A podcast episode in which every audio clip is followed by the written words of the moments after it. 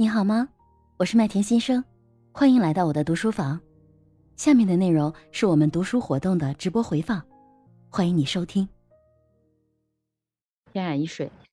哎田姐，就是呃，刚才很感动，听了您的分享，就是我知道您是一个责任感非常强的，然后就是呃，不管是做事情对家人还是对对公司，都是有很强责任心的人，所以会让你自己背负这么大的压力，也让你情绪产生了很大的变化。我觉得的确是，就是这种。心理暗示对身体的这种这种影响是非常大的，嗯，就是我因为之一之前之前我们家小朋友他就是有段时间他经常说心口疼，然后我们就觉得很奇怪，就怎么那么小的小孩子就心口疼？后面呃我们我们领导也是我们部门主任的嘛，我们因为在呃在。在那个单位上关系也特别好，我经常都是帮他当做一个知心老大哥来看，然后就说起这个事情来，他就他就安慰我说，其实他嗯曾经一度他经常就是胸痛到就是。叫幺二零的那种嘛，然后就莫名其妙的就胸口疼。他说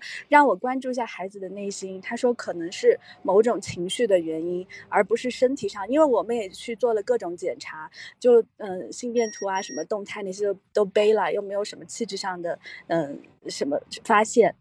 然后他说那段时间他是嗯。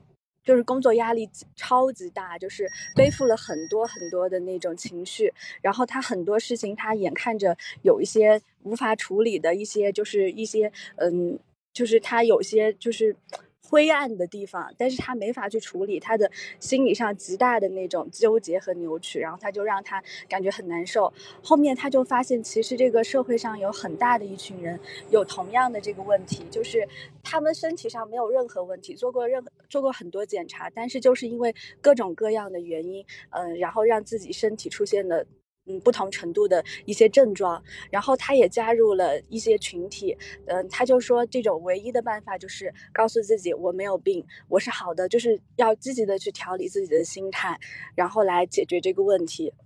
那后面我就发现，我们家小朋友他是因为，嗯，他他踢足球嘛，然后就他们班还是很强的，然后就连胜好几场，然后最后一场的时候，他们校园联赛的时候，他就输给了他本以为不会输的那个，而且他是觉得他们的队友没有积极的配合，然后就是各种。嗯，就他就很生气，然后大哭了一场，后面就就经常就觉得这里不舒服，那里不舒服，然后情绪也比较低落。后来我们也是试着，我我们领导说了以后，我们就试着去帮他调节。然后有一天，嗯，早上起来，他忽然就说：“嗯，妈妈，我我梦见我们又打了那场比赛，我们赢了。”然后，